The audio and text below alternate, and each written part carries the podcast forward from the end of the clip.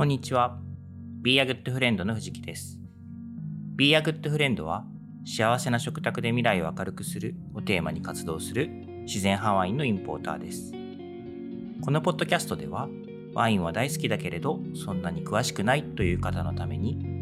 今よりもっと自然派ワインとお友達になれるようなヒントをお届けしたいと思っています。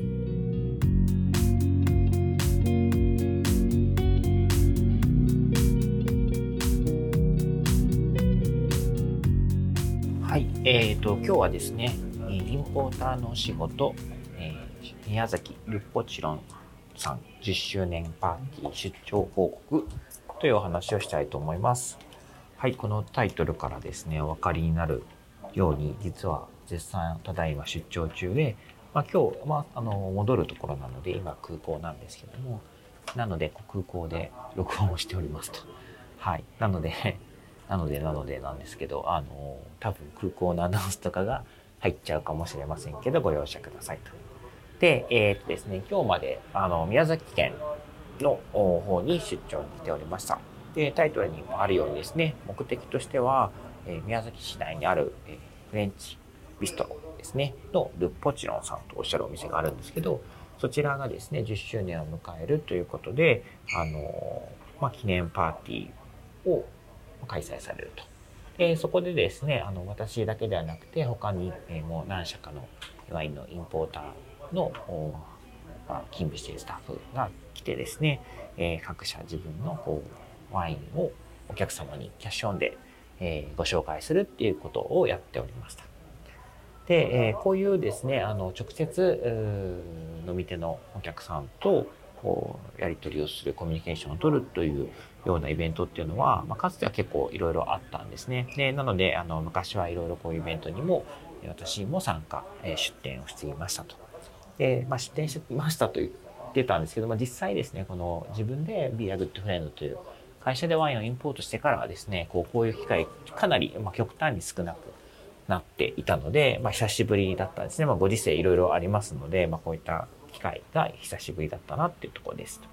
で、えーまあ、普段はですね、なので、あの、ビジネス上で、えーコミュニケーションを取る相手っていうのはですね、あの、プロフェッショナルの方、まあ、ワインショップだったりとか、レストランの方だったりとかっていうことがほとんどなので、えーまあ、B2B がメインってことですよね。でなので、こう、あの、直接ですね、飲んでくださっているお客様、楽しんでくださっているお客様っていう人に、方々にお会いできる、お話しできる機会っていうのは、とてもちょっと貴重で嬉しいなと思って。で今回はですね、あの、いろいろ、えっ、と、12種類ぐらいワインをお持ちして、えーまあ、ご案内をして、で、気になったものを、なんかチケットをもらって飲んでもらうみたいな感じだったんですけど、中でもですね、あの、ちょっと面白かったなと思うのが、先週ずっとお話をしていたですね、あの、まあ、ちょっと参加に関わるワインというか、えー参加しやすい環境で熟成したワインっていうのを一種類持っていてですね、でそれは、あの、グザビエ・マルシェという作り手の、えーレリクシール・ミステリューという名前のワインなんですけど、あの、シュナンブランというブドウを、こう、でワインを作って、そのワインをですね、樽で熟成させますと。で、樽で自然蒸発、えーして目減りする分というのを補充を普段はするんですけども、その樽に関してはしないで、えーあえてですね、こう、酸素に触れそうな環境で熟成させたというワインですね。で、これを、まあ、お持ちしてたんですけど、えー結構キャラが濃い味わいの ワインなんですが、あの、すごく人気で、嬉しかったなと思います。あと、この回でですね、ちょっともう一つ嬉しかったこうことをお伝えしたいなと思うんですけど、このポッドキャストをですね、聞いているよっておっしゃってくれた方が結構ちらほらいらっしゃってですね、それがすごいね、本当に嬉しかったなと思っていて、で、あの、なんかちょっと恥ずかしい気持ちもあるんですけど、あこうやってこう、飲み手の方にこの話を聞いてくださってるんだなっていうのがありがたいなって思いました。で、まあ、特にですね、あの、こういうイベントだと、まあ、もちろんたくさんの方がいらっしゃって、でワインを選ぶ時間っていうのがですね、もう本当一瞬なんですよね。もう10秒ぐらいとかで、えー簡単にこうプレゼンテーション、ワインの特徴を説明してですね、で、えーじゃあ気になるのはこれみたいな感じで選んでいただくというような感じがもうほとんどなので、なかなかですね、こう、伝えたいことの全部を伝えるっていうのはもう当然難しい。もうえ本当にエッセンスを凝縮してしか使わ伝わらないですし、まあなんかこういうのね、本当エレベーターピッチみたいな感じで言うみたいですけども、本当エレベーター乗ってる間だけで、こうプレゼンテーションするみたいな。なんか本当そういう感じで、えー、まあ、あの、お好み聞いたりとか、こう気分を聞いたりとか、あと、まあ、その方のその今の興味に合わせて、ワインを提案、こう、お勧めしなきゃいけないんですけど、まあ、その中でですね、ギュッと詰まったエッセンス、10秒で伝えられることぐらいしかできないというのが、まあ、えー、制約だったんですね。なんですけど、あの、ポッドキャストをですね、こうして聞いてくださっている方だと、なんかですね、事前にある程度の情報共有というか、コンセンサスが取れてる。まあ、事前に仲良くなれてるっていうのを言ってもいいと思うんですけど、なんか、そういう状態になってるっていうのが結構新鮮な、今までなかったパターンなんですね。はい。で、あのー、まあ、こういうこうコンセンサスが事前に取れてることによって、なんかこう説明が短くてもですね、ちょっとこう、僕が伝えたいことをこう伝わりやすくなってるんじゃないかなっていうふうになってるだけでもちょっと面白い、ありがたいなと思いました。なんかですね、まあ今までこういうイベント立っててもですね、こう、あなた誰みたいな感じなんですね。普段その街にいるわけではないので、あのーこの人どこから来たんだろうとか、新しい、あの、アルバイトの人かなとか、新しいスタッフの人かなみたいな。まあ、場合によってはなんかここのお店の人じゃないから、うん、どこのお店の人ですかみたいな風に聞かれることがあるんですけどもですね。あの、なんかそういう、まあ、相変わらずもちろんそういう要素はあると思うんですけど、一人でも二人でもですね、なんか私のことを、事前になんかちょっと親近感を持ってもらってる人が来て、で、えー、まあそういう人に、こう、今日はこういうワイン持ってきましたよって言いながら、お伝えできるっていうのはすごくいいなと思いました。はい。まあ、なので、でもね、あの、本当短い時間しかおしゃべりできないのでですね、あの、本当は一緒にテーブルを囲んでゆっくりご飯食べながらワイン飲みながら、なんかこうお話しするっていうのがやっぱり理想なので、まあ、そういった機会をですね、ちょっと今後持ってたらいいなと思っているので、はい。あの、皆さん一緒に飲みましょうというお誘いでした。まあ、ゆっくり話せるんですね。うん。で、まあ、あの、なのでですね、今回、あの、またこのポッドキャスト聞いてくださっている方もいらっしゃると思うんですけど、えー、まあ、私は恥ず、聞かれて恥ずかしい思いみたいなのも多少あるんですけど、えー、ぜひですね、こう聞いてる方もですね、ご遠慮なく聞いてみたいこと、私たち、私に聞いてみたいこと、質問したいことは、どんどんメッセージをお寄せくださいというお願いでした。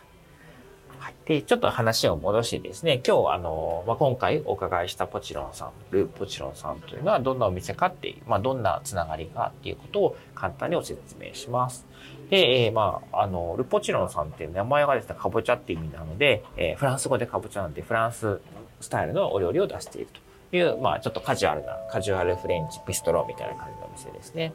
で、えっ、ー、と、10周年なので当然10年お店をやられてるんですけども、私もですね、そのもうオープンの頃からですね、まあ、それはあの、今の仕事ではなくて、前職の、あの、同じワインのインポーターの時からですね、あの、ご縁あってつながりがあります。まあ、その現、宮崎というところでワインをたくさん伝えられている、えー、ワインショップ酒屋さんとのつながりから、えー、その先の、あの、お客さんであるレストランとか、えー、いろんな飲食店の方とのつながりが、まあ、それがもう本当10年以上前からありますということなんですね。で、なので、こう、まあ、顔見知りというか、もちろん、こう、あの、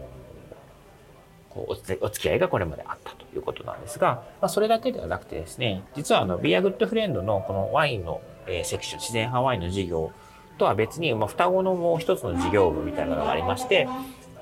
それがですね、あの、日本全国の農家さんから仕入れた、えー、お野菜、えー、まあ、ベーシックな、ベーシックというか、基本に扱うものは、無農薬無肥料と自然栽培と呼ばれているタイプのお野菜をメインに、えー、仕入れさせてもらって、それを全国の飲食店さんとか、個人の方に売っているっていうポムドテールという事業部がありますと。で、そちらのポムドテールの方でも、実はこのポチロンさんずっとお野菜を買ってくださっているところだったりするので、まあ、二重の意味でお付き合いのあるお客さんだったっていうことですね。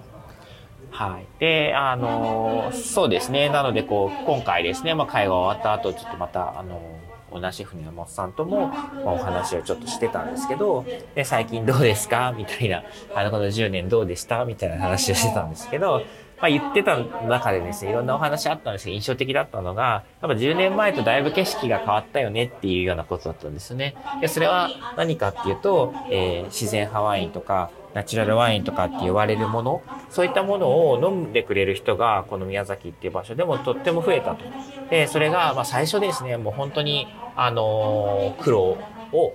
して、えーなんかまあ、ワイン、こんなワインなんかあんまり知らないんだけど、みたいな、なんかそういうとこから始まってですね、でも自分がこう、伝えたい、まあ、好きになったものを伝えたいっていう中で、こうコツコツコツコツ積み重ねてきた。まあ、もちろんそのポチロさんだけではない他の飲食店さんもあってですね、そういったネットワークつながりの中でですね、えー、発信をし続けてきた、取り扱いをし続けてきたってことの結果、えー、10年前と違う景色が今広がっている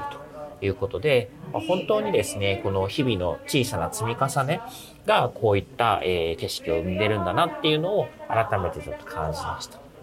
で、実際ですね、もうその10年前とかってことを思い出すと、私もまあそういう、こう、深海みたいな機会で、えー、この宮崎というところに来てですね、で、いろんな飲食店さんのお悩みとか、えー、こういうことやりたいんだけど、なかなかこういうハードルがあるんだよ、みたいな話をいっぱい聞いて、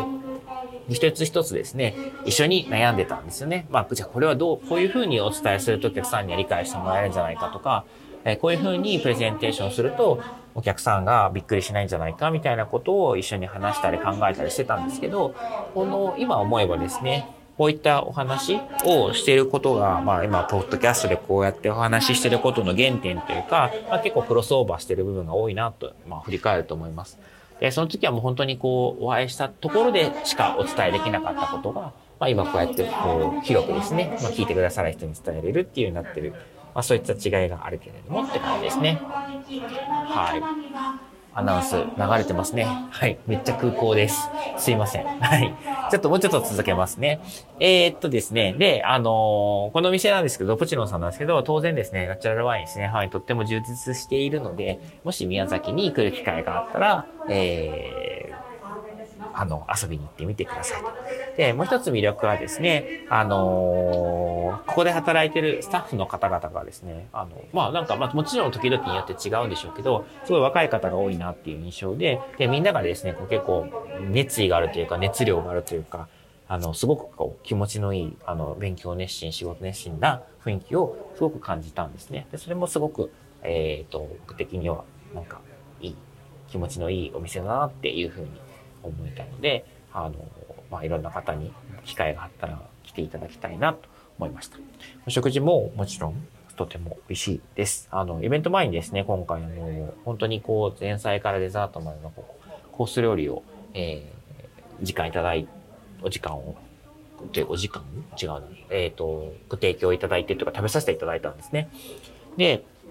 まあ、あの、素材一つ一つとか、まあ、お料理一つ一つすごく美味しかったし、えー、まあ、ワインと合わせてっていうことも含めて、もうとてもこう、あの、心地のいいお食事だったんですけど、なんかですね、まあ、その10年ずっと見てきている、まあ、何度かお食事に来たことももちろんあるんで、なんかその中ですね、こう、個人的な感想、まあ、事実とちょっと違うかもしれないんですけど、個人的に思ったことっていうのが、なんかこう、以前よりもですね、より素材とか、その素材の生産者だったりとかっていったことが、あの、近くなったっていうか、つながるようになった、そういったお料理になったんじゃないかなっていう感想を持ちました。で、えー、まあ、フランス料理って言って一言で言っても、ものすごいいろんなスタイルがあると思うんですよね。で、まあ、もちろんフランスというぐらいなので、えー、フランスで食べるものがフランス料理、まあ、それを日本で、えー、提供しているっていうスタイルなんですけれども、なんかですね、そのフランスという伝統だったりとか、もともとあるクラシック型みたいなものに、をちゃんと忠実にやるというスタイルのお料理もあるし、なんかもうちょっとですね、その型からは外れて、その、あフランス語で、えー、魂とかエスプリとか言うんですけど、あの、その、こう、考えている、なんかフランス料理という源流の中にあるこう思いみたいなものは踏襲しているけれども、えー、作り作るものっていうのは、その、もちろん制約がいろいろありますよね。同じ素材を手に入れれるわけでも、同じコンディションのあの食材を手に入れるわけではないので、えー、日本にあるもの、もう水一つにとっても全然違うのでで、そういったものの中でですね、ある程度こう、作りたいものを作るっていうようなスタイルの、まあ、お料理とか、まあ、いろいろあるんですよね。で、だなので、それぞれすごい良さがあって、あの、どれが正解ってことではないんですが、私的にはですね、この、まあ、ビアグッドフレンドのコンセプトとかもそうなんですけど、やっぱりどうしてこの素材をこのお皿に使っているのかとか、でこの素材っていうのは誰がどういう思いで作っているのか、どんな場所で作っているのかみたいなことが、まあ、ちょっとよりフォーカスが当たって感じられるみたいなものの、まあ、お食事、ま、飲み物もそうなんですけど、お食事がすごく好きなんですね。で、あの、なんかこう、よりそういうところにフォーカスが当たってきたな、みたいな、そういうのを 今回感じてですね、それがすごく印象的でした。で、まあなんかこれワインを伝えていくプロセスの中で、その、まあそういった思いっていうか、まあその作り手の背景みたいなものを食にもこう拡張していくっていうことは、まあ同時に私が、まあま皆さんにこうシェアしたい思いでもあるので、なんかそういったところがもしちょっとでもプラスに働いてたんだとすると嬉しいなってなんか勝手にあの思ってたりもしたので、まあ勝手にですね、その今後も頑張ろうみたいなきっかけになりました。はい。で、まあ結局ですね、こう、まあ目の前に美味しいものがあって、で、まあ、その美味しいってだけでも素晴らしいこと、それに到達するまですごく大変なことなんですけど、プラスアルファですね、それが、あの、世界のどこかで誰かが、まあ、取ったものであったり、育てたものであったり、作ったものであったりするわけなんですよね。もうそうじゃないものっていうのはお皿の上に並んでないはずなんですよ。で、なんですけど、そのリアリティを感じる機会がちょっとあまりにも今まで少なかったかったなって思うんで、あの、そのリアリティを感じられるような食卓みたいなものが、やっぱりこう、私がこう将来見たい未来にある食卓だと思うので、なんかこう、そういうこう、なんか、もの、そういう思いをですね、ちょっとこう、感じられるような、えー、食卓、お食事、えー、ワインみたいなものが、えー、受け入れられている。まあ、この10年でより受け入れられたとするならば、それはすごく嬉しいことだなと思って、まあ、今後さらに頑張りたいなと思いましたというのが、えー、今回のお話です。はい。ということで今日はですね、あの、インポーターのお仕事、えー、宮崎ルッポチロンさん10周年パーティーの出張報告をお届けしました。このポッドキャストを聞いた感想や、えー、コメント、まあ、ご意見などはですね、えー、Twitter、Facebook、Instagram などで自然ハワインと友達とハッシュタグをつけてお寄せください。いただいたご質問などは、この、あ、ちょっと言葉が抜けちゃった。はい、えー、この、えー、番組の中でですね、お答えしていきたいと思います。すいません、ちょっとあの、タイミングよく、えー、空港のアナウンスがあって頭が真っ白になってしまいました。はい、ということで今日も最後までありがとうございました。